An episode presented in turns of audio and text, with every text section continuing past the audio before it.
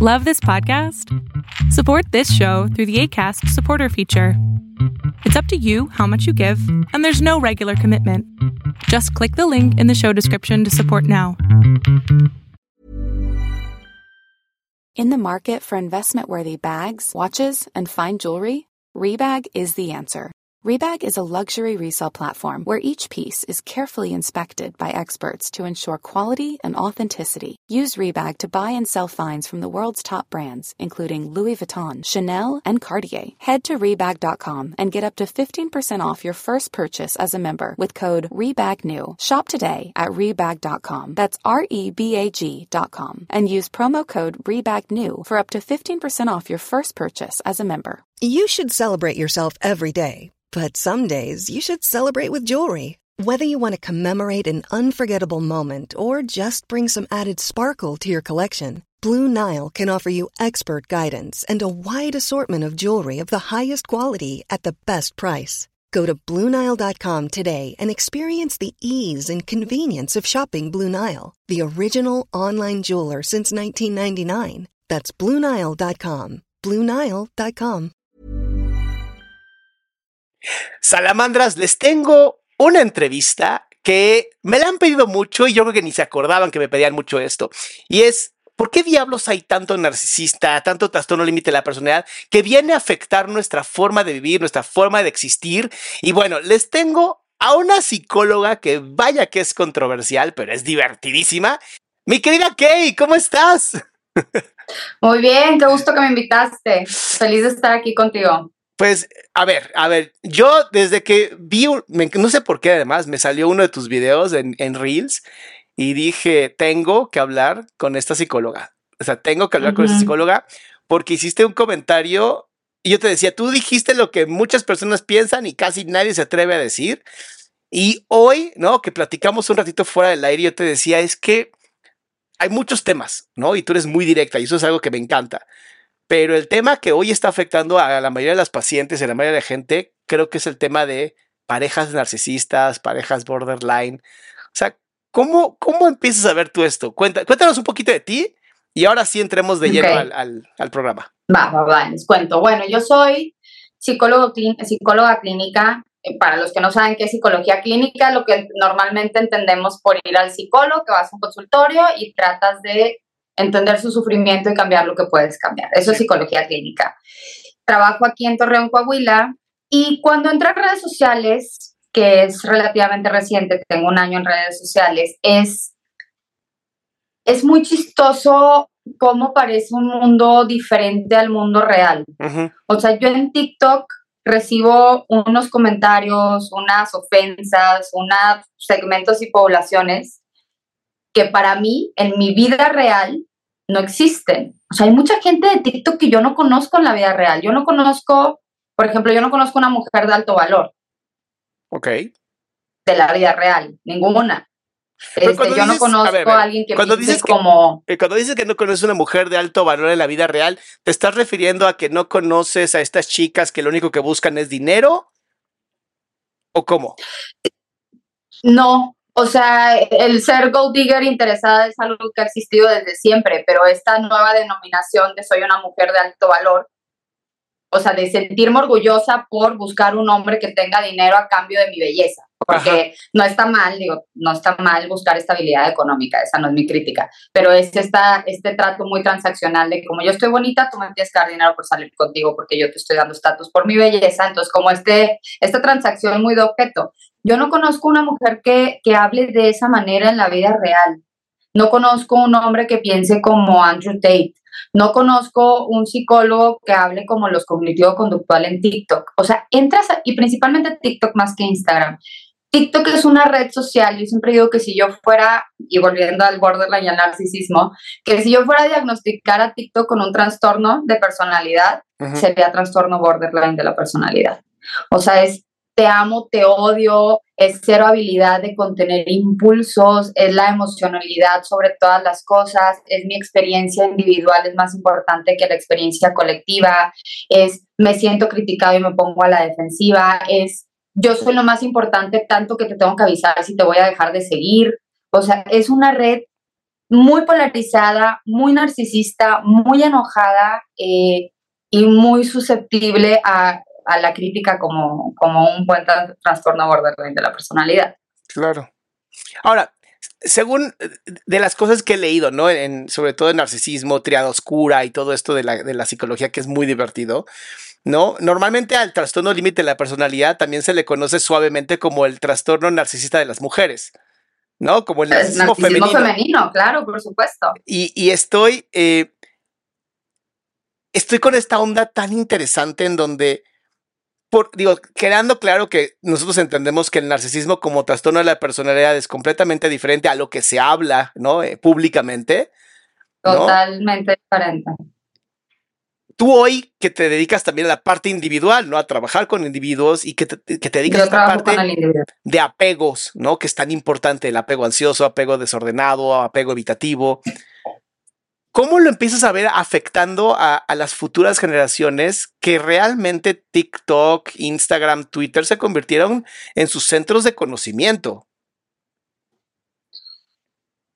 Yo no tengo claro, creo que como, como todo es multifactorial y pretender que hay una sola causa para las epidemias de trastornos de personalidad que vemos actualmente como predominantes, sería, o sea, pecar de que todo es culpa de las redes sociales o todo es culpa de los papás y, y siempre son demasiados factores los que influyen en eso.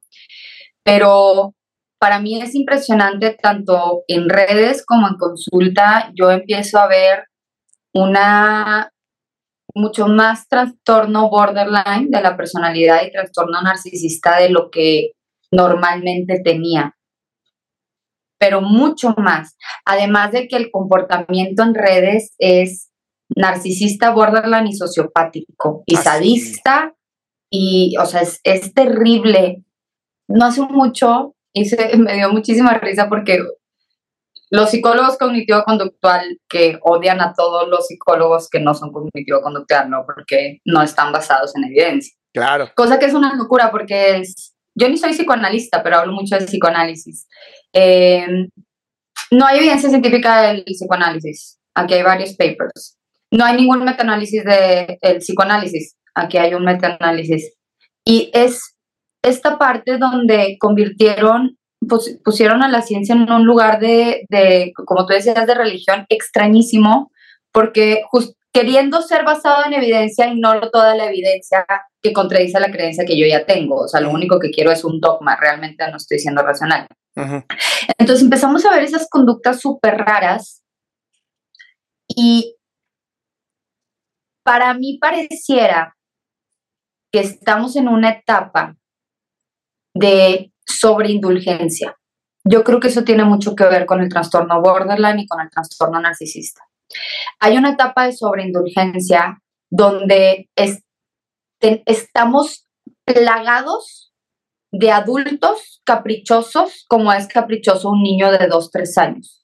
Yo quiero lo que quiero cuando lo quiero, la única experiencia que importa es la mía, tú adáptate a mi sistema de creencias, tú valida mi identidad, yo soy lo que a mí se me dé la gana de ser. Si tú me dices que no estás de acuerdo conmigo es ofensivo y me estás dañando, porque aparte ahorita no estar de acuerdo es igual a agresión y no.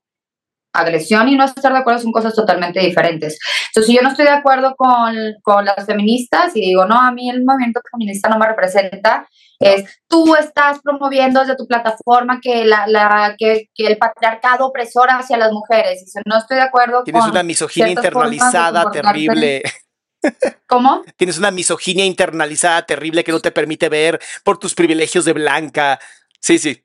Claro. además, siempre te van a agarrar de algún lado. O sea, ya te chingaste. Porque con las nuevas teorías de a ver quién llora más duro, ¿no? Y las nuevas teorías que existen es como de. Eso que dices es. es eh, me encantó cómo lo pusiste. O sea, se trata de ver quién llora más fuerte. Claro, claro. Y entonces viene esta falsa compasión narcisista de yo quiero ser visto como alguien que es súper compasivo y entonces, aunque no esté de acuerdo contigo y jamás te invita a mi casa, o sea, ¿por qué no la dejaron entrar al baño de hombres? ¿O por qué no la dejaron entrar al baño de mujeres? O sea, ¿qué está pasando?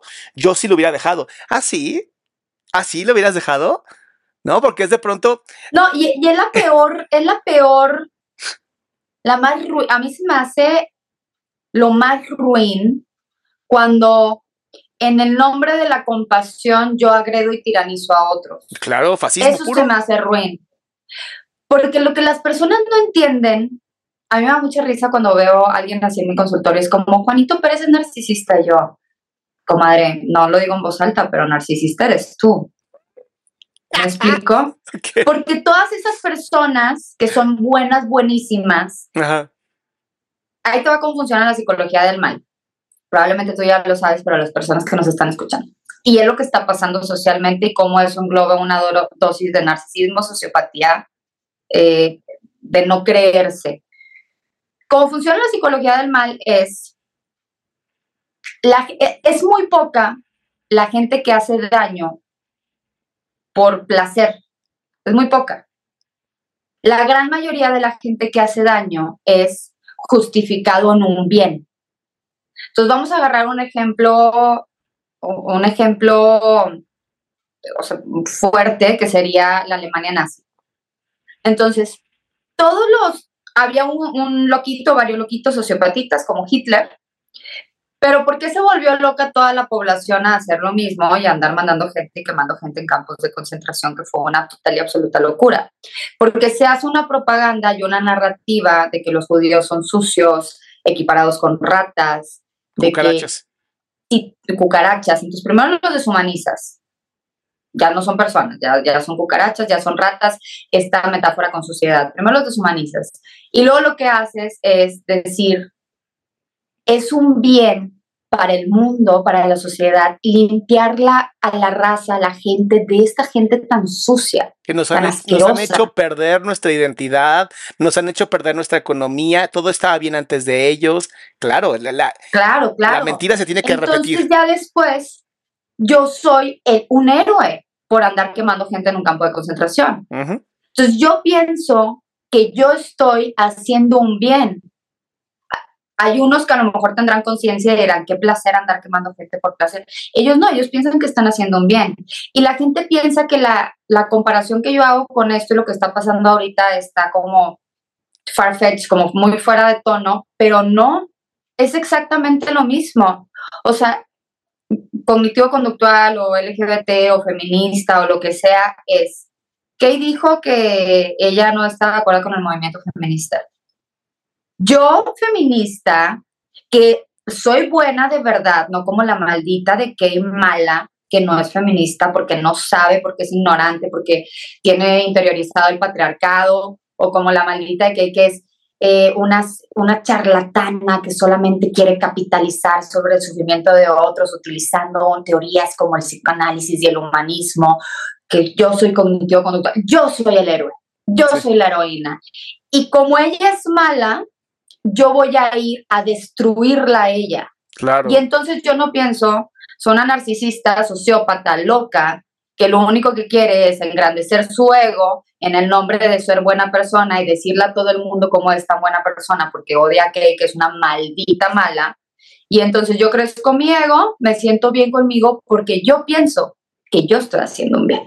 Claro. Y, y eso justifica ser agresivo, eso justifica ser tirano, eso justifica quemar edificios, eso justifica cancelar, agredir, meterme al baño y que me da la gana independientemente de hay quien quiera proteger a, niños y a jóvenes. Eso justifica a mí porque yo soy la buena.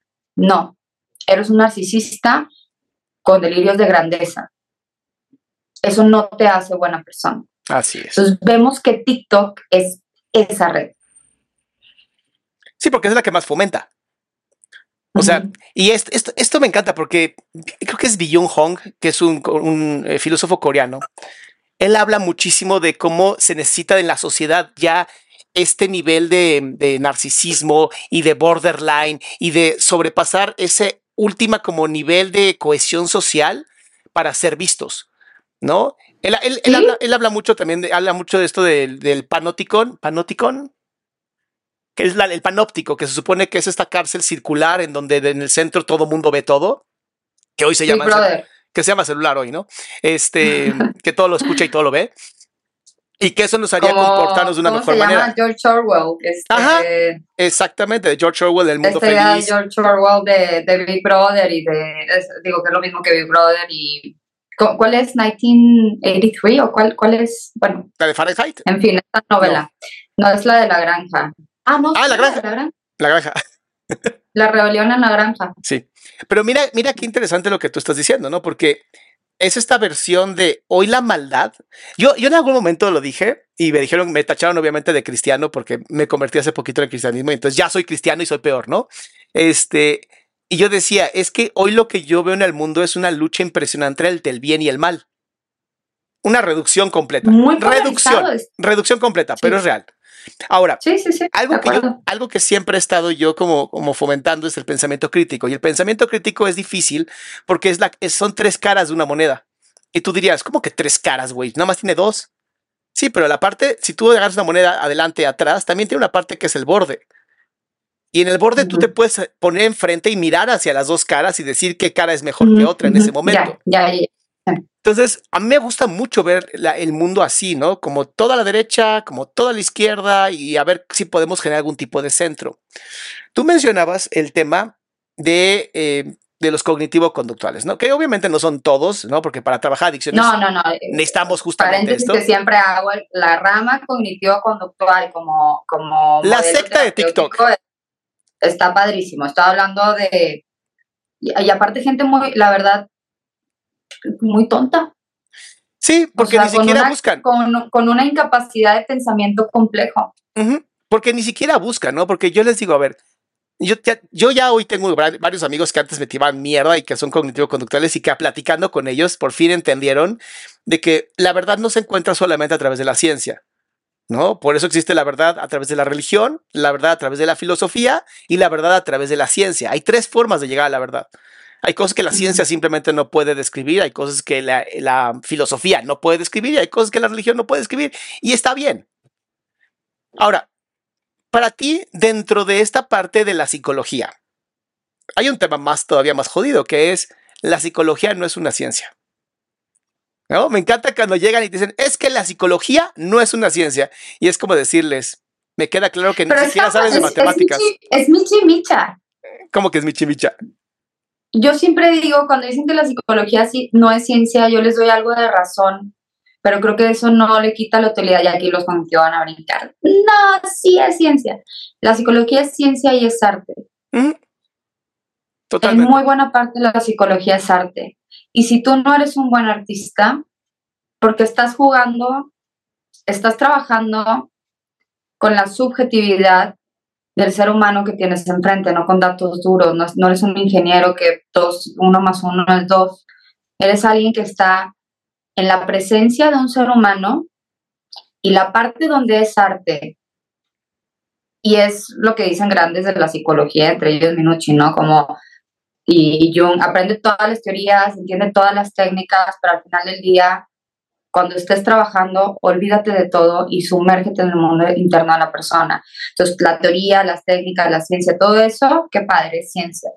Pero cuando tú estás haciendo terapia, si tú quieres apegarte a un protocolo, es como yo siempre les hablo a, a mis estudiantes o a mis grupos de supervisión de casos que tengo es, una cosa es lo que está pasando objetivamente, pero eso es solo el 5% del paciente. Si tú no estás realmente conectado en este intunement, que no es tu objetivo, sin embargo hay muchísima evidencia científica de lo que pasa de la comunicación entre hemisferio derecho, hemisferio derecho o los cerebros emocionales en la parte terapéutica, tú no, no, no, no vas a saber qué hacer con la persona, tú vas a estar escuchando las palabras sin escuchar la música realmente. Y eso es arte. Y está demostrado científicamente que esta parte de la conexión que está sucediendo entre terapeuta y paciente es el factor número uno de que una terapia sea exitosa. Más que el protocolo, más que qué modelo, modelo estás aplicando. Ese es el factor número uno. ¿Por qué? porque en psicología no es parte más importante ser un buen artista que ser un buen técnico. Totalmente. Qué bonito lo dices, Kay. Qué bárbara. Oye, en, en, la base, yo, yo te conocí a ti por un video justamente en donde hablabas de John Money, de este mm, eh, Kingsley, ¿no? Yo, yo cuando, cuando quise estudiar sexología. Me fui a uno de los institutos aquí de México, que es una casita nada más, y me tuve que salir, literalmente me tuve que salir por el nivel de wokeness que tenían.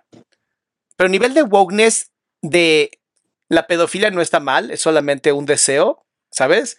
Nivel de wokeness de los judíos son una si mierda. me lo dices Espérate, espérate, espérate. Te, te voy a poner, te voy a poner todavía peor. Te voy a hacer que te dé mucho más asco. Que los judíos eh, aventábamos a nuestras mujeres a los, a los graneros cuando estaban en menstruación porque ya eran impuras. Que este. eh, ¿Qué más me dijeron? Que, ah, que el colonialismo había destruido obviamente la cultura mexicana que era tan sabia. O sea, cosas que yo decía, esto no tiene nada que ver con sexualidad y cualquier persona que se esté tragando todas estas teorías estúpidas me da mucho miedo porque además cuando empezaron a hablar de John Money como si hubiera sido el gran genio de la historia, yo dije, oigan, ¿sí conocen la historia detrás de John Money y cómo literalmente tuvo que modificar todos sus estudios para que entraran?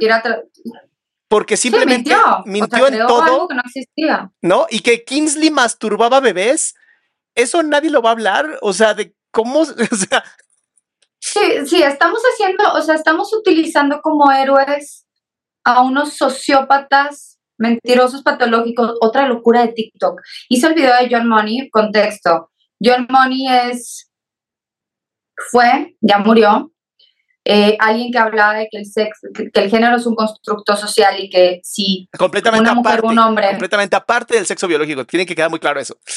completamente aparte. Claro, el sexo, el- el- nuestra expresión de género tiene varios componentes, pero que el sexo era totalmente separado de eh, la parte de- del género. Sí. Entonces, que si tú criabas a un hombre biológico como si fuera mujer, él iba a crecer con.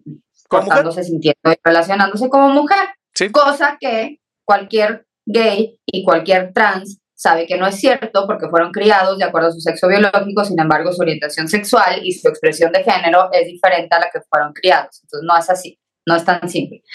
Eh, y para probar esto, agarró de caso de estudio a un niñito que por accidente le quemaron el pene en una circuncisión y sus padres lo mandaron a él con la esperanza de que pudiera llevar una vida normal. Tenía un gemelo también. Este Moni reportaba en sus experimentos que le estaba yendo increíble, que todo padrísimo, que se está adaptando, que ya tenía un nuevo nombre, que se la estaba pasando bruto.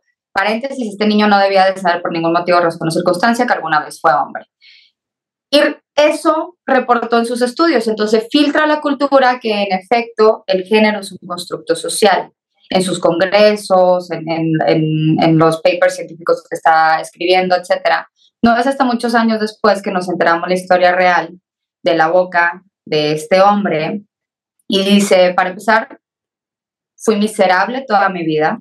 Sí. Siempre supe que yo era hombre, quería hacer pipí de pie, me buleaban porque mi trato era muy osco, me quería poner ropa de, de, hombre, quería jugar con los juguetes de mi hermano, estuve deprimido, fui miserable, estoy casado con una mujer, trabajo en un trabajo de hombre.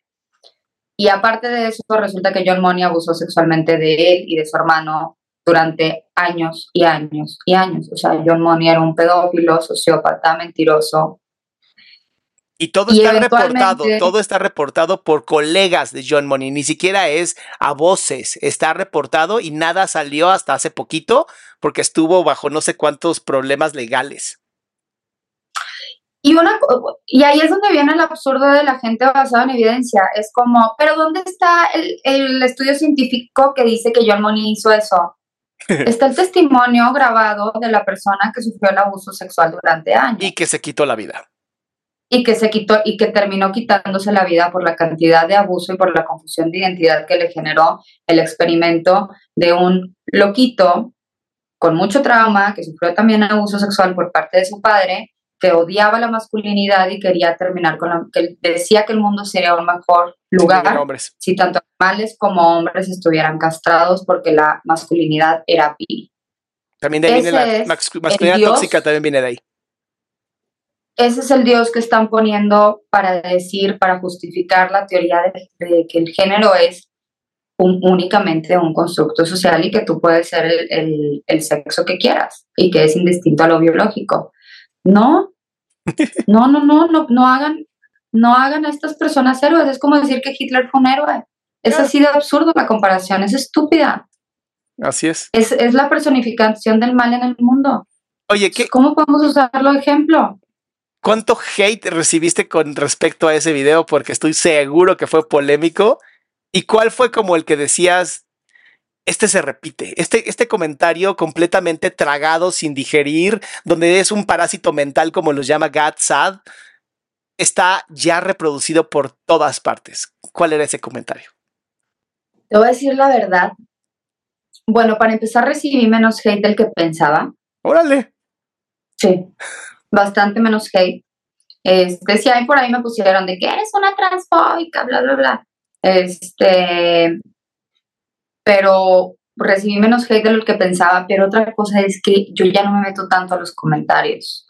Y otra cosa, fíjate que TikTok me baneó el video y mandé como... ¿por qué? O sea, porque no es un ataque a, a, ninguna persona trans, por supuesto que no voy a atacar a ninguna persona trans. Es un ataque a la persona que justifica que esto es algo que, que es indistinto al sexo. Y, y es algo que la parte de, ser trans, es, nadie se pelea con eso. Con lo que muchas personas nos peleamos es, hay que tener mayor supervisión a la hora de las transiciones, porque puede ser algo súper dañino para un niño que está confundido. Ese es el pleito. Exacto. Y que es irreversible. Entonces yo dije, no ataqué realmente a nadie, no dije que ser trans está mal, no dije que, que los odiaba, no, no dije nada. Y, y, me, lo, y me lo volvieron a poner. Entonces realmente estuvo fácil. Pero algo que me decían y que me han comentado, y, y me siento halagada, pero me dicen como que qué valiente. Y algo que yo pienso es, mira, gracias a Dios, redes sociales es algo que me ha abierto posibilidades y, y puertas, pero mi vida no es redes sociales. Entonces, qué valiente. Pues mi gente no me va a odiar. Si me odian desconocidos en TikTok, no me importa. Claro.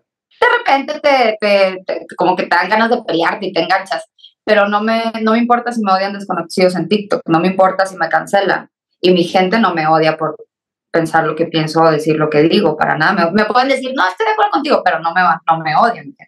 Claro. Pueden estar en Es gente normal que puede entender que no estar de acuerdo con alguien no es igual a odiar a la persona ni que esa persona es una mala persona. Entonces, realmente yo no lo veo como algo valiente. Ok. Porque implica, para mí implica muy poco riesgo. Claro, pero ¿por qué, ¿por qué te empezaste a dedicar a hacer esto en redes sociales? Como a informar de esta manera. ¿Qué te motivó? ¿Qué me motivó?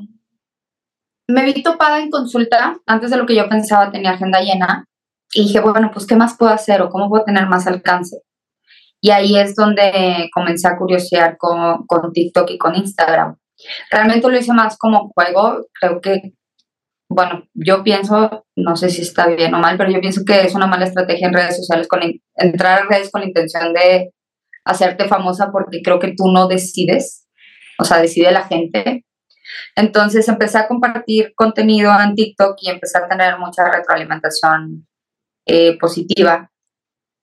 Y pues eso ya ha estado padre, la verdad, ha estado interesante como crear comunidad, ha estado padre poder acompañar a otros psicólogos ahorita con el grupo de exposición de casos, a las personas que tengo en mentoría para fusionar tipos de apego. Entonces, ha abierto, abierto posibilidades a llegar a, a llegar a más personas y creo que en la parte de psicología,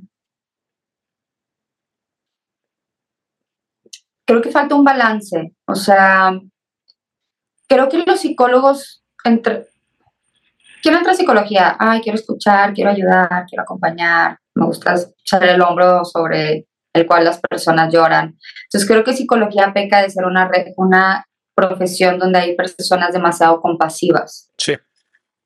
Y exceso de compasión infantiliza a la, a la gente. Sí. ¿Me explico? Si yo te trato a ti como, ay, sí, pobrecito, tienes razón, qué malos todos, sí, sí, cierto, nada, es todo es tu responsabilidad, yo no te ayudo a crecer. Yo te estoy dando un trato de un niño pequeño. Crecer implica tomar responsabilidad y eso es duro y duele, pero eso implica. Entonces, creo que en redes sociales hay un exceso de psicología compasiva y que falta un poco más de, de la parte de, de responsabilidad, no todo es culpa de los demás, crece, tolera la crítica, no me voy a adaptar a ti. Por ejemplo, en el trastorno borderline había gente muy, hizo un video sobre trastorno borderline y dije que el trastorno borderline algunos autores le llaman el narcisismo femenino. Así es. Y había gente muy, muy enojada porque dije eso. Y yo no, no voy a dejar de decir la verdad y no te sirve a ti, persona con trastorno borderline, decir que el trastorno no es lo que es. Si tú quieres cambiar, tienes que asumir la, la totalidad de, del rango del espectro positivo y negativo, no solamente el espectro positivo. Entonces, creo que en parte que, que la gente se engancha con mi contenido para bien y para mal tiene que ver con, hay personas que sí están buscando un nivel un poquito menos, menos como infantil, psicología como muy, muy simple, muy, muy para niños. Quieren algo con un poquito de, contenido, un, nivel intelectual un poquito más arriba y quieren contenido más real, porque la gente sabe, a un nivel identifica que, que ellos son parcialmente responsables del infierno en el que ahora habitan, lo saben. Y cuando alguien se los dice, hay quien lo recibe con alivio, como, ok, ¿qué estoy haciendo yo mal? ¿Qué me toca a mí? ¿Dónde, ¿De qué parte estoy cajeando? Y necesito a lo mejor que alguien me diga la parte dura o negativa para poder salir de esto. Siempre hay quien se ofende. Por ejemplo, de repente les digo a los apegos ansiosos, y con mucho cariño, pero cállate, hablas mucho, todo el tiempo estás hablando, aprende a escuchar todo el tiempo, porque son muy ansiosos y piensan que que eh, estar en constante, constante comunicación es igual estar conectados, si no. Entonces aprende a guardar silencio para que los otros ocupen espacio. Y siempre hay quien lo toma bien y hay quien, ¿cómo me puedes hablar así? Pues siempre está la opción de no seguir, no seguirme, ¿no? Si no te gusta lo que comparto, no me sigas. Ahora, dentro de, dentro de mucho lo que, lo que se ve hoy que tú y yo platicábamos, ¿no? Este proceso donde cada vez vemos más gente llegando y diciendo, es que mi novio o mi novia era TLP o tenía narcisismo o, no, como que ahora todo el mundo tiene narcisismo y todo el mundo tiene TLP. ¿No? Sí. ¿Cómo, cómo, ¿Cómo apoyaríamos o cómo dirías tú, más fácil, cómo dirías tú, Kay, cuando realmente dices, esta relación de pareja sí tiene un problema grave, ¿no? ¿Qué puntos podríamos decir? Yo sé que es una forma reduccionista, ¿no? Vayan a terapia, es mucho mejor. Este, pero ¿qué puntos eh, dirías tú que son como de, a ver, si está presentando esto, ¿no? Posiblemente sí sea. Si está presentando esto, posiblemente es tu ansiedad o es tu apego evitativo lo que te está generando ya, esto. Ya, ya. Bueno, ok, ¿cómo identificar si la persona con la que estamos es tiene el trastorno límite o es narcisista? Ajá. Bueno, vamos a escribir primero cómo es el trastorno límite y cómo es el trastorno narcisista para poderlo identificar. Pero primero vamos a empezar por lo que no es trastorno narcisista de la personalidad. Gracias que alguien te rechace no es trastorno narcisista de la personalidad. Eso no es narcisismo.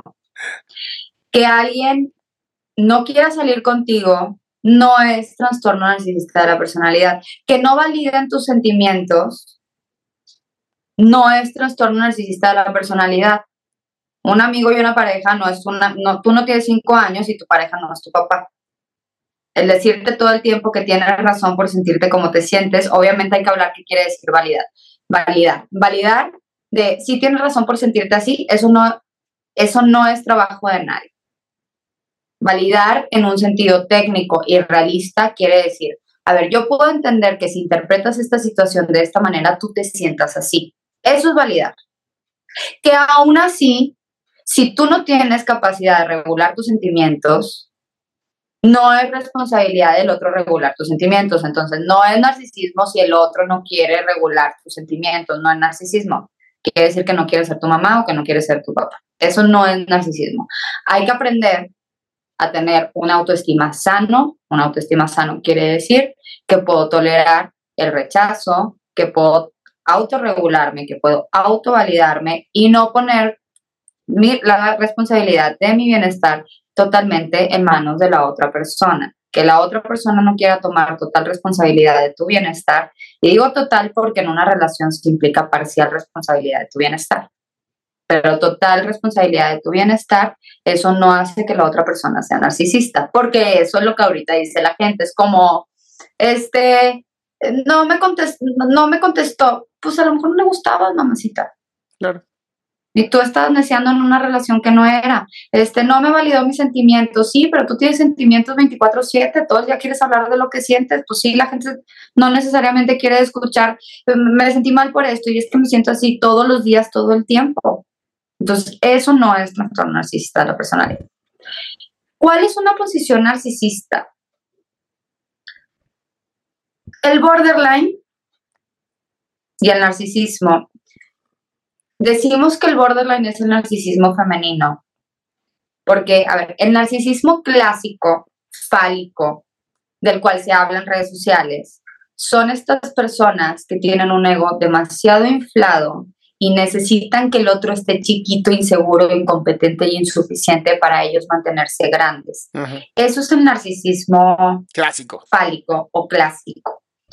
Y el narcisista dice, yo grandioso, yo, depende de qué basen su narcisismo, porque lo pueden basar en mil cosas, lo pueden basar en dinero, lo pueden basar en belleza, que son como las más evidentes, pero lo pueden basar en espiritualidad. Claro. Yo estoy conectado con Dios y los ángeles, soy la persona más espiritual porque soy la encarnación y vengo a traer un mensaje para, lo pueden basar en espiritualidad, lo pueden basar en, intelectualidad, por ejemplo, ser un filósofo brillante y ser sumamente narcisista, como este pecado de soy tan inteligente. Entonces, lo pueden basar en muchas cosas, su narcisismo, pero al final del día es yo bueno, el otro malo, pendejo, tonto, poco a poco, sea insuficiente. Eso hace el narcisista. Y necesita rodearse de gente así para seguir confirmando que él es grandioso. Entonces, eso es el narcisista clásico. ¿Qué hace el trastorno borderline? El trastorno borderline es igual de ensimismado, es igual de egocéntrico, es igual de incapaz de mentalizar. ¿Qué es mentalizar? Yo puedo entender en base a las microexpresiones, el comportamiento, lo que está pasando en la mente de la otra persona. También le llaman teoría de la mente. Entonces yo puedo entender que a lo mejor si bajaste la mirada, ese tema intuitivamente entiendo que a lo mejor sentiste vergüenza. Ni el borderline ni el narcisista saben mentalizar porque no lograron en una etapa del desarrollo importante que existiera una relación con un otro. El otro no existe, existen ellos. Entonces, ambos proyectan en el otro sus propios pensamientos porque no hay otro, solo me veo a mí y el otro es un espejo para mí. Entonces, por ejemplo, una paciente de border puede decir como, es que no, no me contestó el teléfono porque me tiene envidia. Mi amiga me dejó hablar porque me tiene envidia. Vamos a suponer, eso va a decir una paciente guardada. Ella le tiene envidia a su amiga, la proyecta en ella y dice, como ella le hubiera dejado hablar por envidia, dice, me tiene envidia. Pero a lo mejor le no, puede, no puede leer que a lo mejor le dejó hablar porque estaba ocupada o porque hizo un comentario hiriente o porque se sintió o por otras mil razones. Si yo pienso esto, lo proyecto en ti y punto, pero la otredad no existe. Pero el trastorno borderline, a diferencia del narcisista, está igual ensimismado, igual incapaz de mentalizar, igual piensa en blanco y negro, pero se siente poca cosa. Aparte víctima. Esa es la diferencia. O sea, el trastorno borderline dice yo malo y el otro grandioso, y el narcisista dice yo grandioso y el otro malo. pero son igualito de ensimismados en el trastorno borderline es sumamente caprichoso, sumamente yo quiero, yo necesito, no, ¿por qué no me das? ¿Por qué no me quieres? ¿Por qué no accedes? Yo mis límites es que y todo el tiempo quieren cruzar tus límites, quieren las cosas. Es un niño chiquito caprichoso de dos años, de tres años. Entonces quieren cruzar tus límites todo el tiempo. Tío. Aquí en terapia quieren extender las horas de sesión, quieren que les cambien las tarifas, quieren verme por fuera, quieren hablarme cuando quieren hablarme porque lo quieren ahora y lo quieren en ese momento y yo, yo no importo. Yo terapeuta que pueda estar ocupada, no importa. Claro. No le importo yo al paciente borderline. Pero si quieren que tú los valides, que tú los entiendas, que tú los cuidas, que tú los nutras. Entonces es un trastorno que dice, dame, dame, dame, dame, dame, dame, dame, y aparte son inquienables. Pero, oye, es que yo también a veces estoy triste. No, eso no lo escucho es que, ¿cómo no me puedes validar? Eres un narcisista. Pero cuando les preguntas, ¿y tú cómo los validas? Nunca se les había ocurrido pensar que a lo mejor el otro también necesita validación. Jamás. O sea, ni se les ocurre, no es que se les ocurre no lo hagan, no lo piensan. Claro. Y de eso está lleno redes sociales, o sea, y ellos son los que están diciendo, es que es narcisista. Narcisista tú. Claro. ¿Me explico? Qué impactante. ¿A ti nunca te ha dicho lo mismo de que tú también eres una narcisista?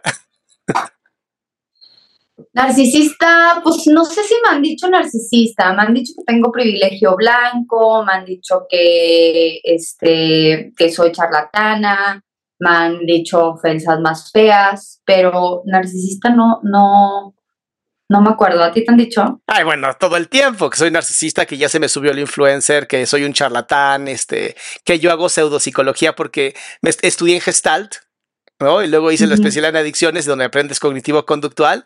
Y es que, y la Gestalt ni siquiera es una, una psicoterapia. Yo así de, ¿y por qué está en la APA? O sea, si, o sea, todo lo basamos en evidencia y la APA se supone que es como la base y ellos lo ponen y hay cursos que venden la APA para que estudies para ser psicoterapeuta gestalt. O sea, entonces, ¿es o no es? O sea, ¿o cómo? ¿O tuvieron hipo ese día? ¿Qué pasó?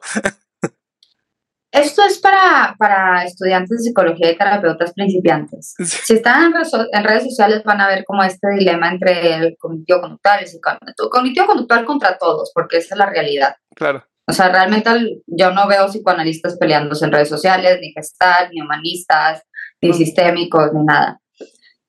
Lo que les, psicólogos principiantes, quiero que tomen en cuenta que ustedes no van a saber cómo intervenir si no se informan en más de un área de la vida. Psicología implica religión, no importa que sea religiosa o no, estoy hablando de, de fe. Claro. ¿Me explico? De fe, implica resiliencia, implica filosofía, implica humanidades, o sea, nosotros estamos cuestionando, si tú te, te compras el modelo médico de la psicología, vas a enfocarte en síntomas y en comportamiento y te vas a olvidar que estás lidiando con un ser humano que resulta tener depresión, que resulta tener trastorno narcisista, que resulta ser transgénero, que pero está lidiando con un ser humano. Entonces, si tú nada más te enfocas en lo basado en evidencia, vas a ver síntomas y, signos y comportamiento y te vas a olvidar de lo humano que tienes enfrente. Entonces, no se vayan a ese extremo reduccionista, hiperracionalista, que es una imagen de muy baja resolución de lo que implica ser humano. Esa es mi recomendación. La pueden tomar y dejar o dejar. Wow. Kay, de verdad, se, me acabó el tiempo contigo, pero es que es tanto lo que sabes. Yo sí invito a que te sigan en tus redes, así de verdad, sigan en, tus redes. ¿Cuáles son ahorita? ¿Arroba qué? Es en TikTok, arroba, ay Dios, sic.krodríguez, sic de, abreviación de psicóloga, y en Instagram, sic.krdz. Esas son mis redes. Igual yo creo que voy a copiarlas, las voy a pegar en la descripción para que sea mucho más fácil te agradezco muchísimo, muchísimo que me hayas aceptado esta entrevista. Porque sí abres. me encantó. Abres este panorama, ¿sabes? No, creo que podríamos dar para cada uno de esos temas, da para. Yo, yo te quiero, yo te quiero invitar después a uno que te va a encantar, que se llama Las peores historias de terror que te han venido a decir de otros psicólogos yo tengo unas historias que de verdad cuando me las escriben por Instagram es como de, esto no era un psicólogo. O sea, ningún psicólogo pudo haber dicho esto. No, sí, mira, aquí está su cédula. ¡Hola, madre! No, sí, yo también tengo unas historias que digo, ¿qué? ¿Tu psicólogo hizo qué? Tenemos, tenemos que hablar de eso, tenemos que hablar de eso. En otro, en otro, en un episodio más podemos hacer chismecito de, de, malas prácticas de psicoterapia. como, oye, como tú y yo que somos pésimos psicoterapeutas porque hacemos cosas que no son científicas. sí, porque, porque no ves nada más un trastorno. Exacto, qué malos somos. Kay, de verdad, mil, mil gracias por aceptar la invitación y nos vemos pronto. No, hombre, muchísimas gracias. Nos estamos viendo pronto y pues lo dejamos aquí por lo pronto. Sí.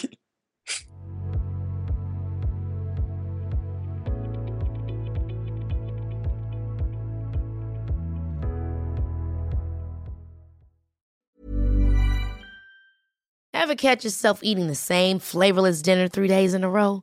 Dreaming of something better? Well, HelloFresh is your guilt-free dream come true, baby. It's me, Kiki Palmer. Let's wake up those taste buds with hot, juicy pecan-crusted chicken or garlic butter shrimp scampi. Mm. Hello Fresh. Stop dreaming of all the delicious possibilities and dig in at HelloFresh.com. Let's get this dinner party started. If you thought the only way to get a more defined jawline with natural looking results was through surgery, think again. Juvederm Volux XC is a non surgical injectable gel filler that improves moderate to severe loss of jawline definition and can help you achieve natural looking results with little downtime. Even better, this improved definition lasts up to one year with optimal treatment. No maintenance required. Improve jawline definition for a smooth, sculpted look with Juvederm Volux XC. For important safety information and to find a licensed specialist, visit juvederm.com. That's J U V E D E R M.com. Not for people with severe allergic reactions, allergies to lidocaine, or the proteins used in Juvederm. Common side effects include injection site redness, swelling, pain, tenderness, firmness, lumps, bumps, bruising, discoloration, or itching. There's a risk of unintentional injection into a blood vessel, which can cause vision abnormalities, blindness, stroke, temporary scabs, or scarring. Talk to a licensed specialist to find out if it's right for you.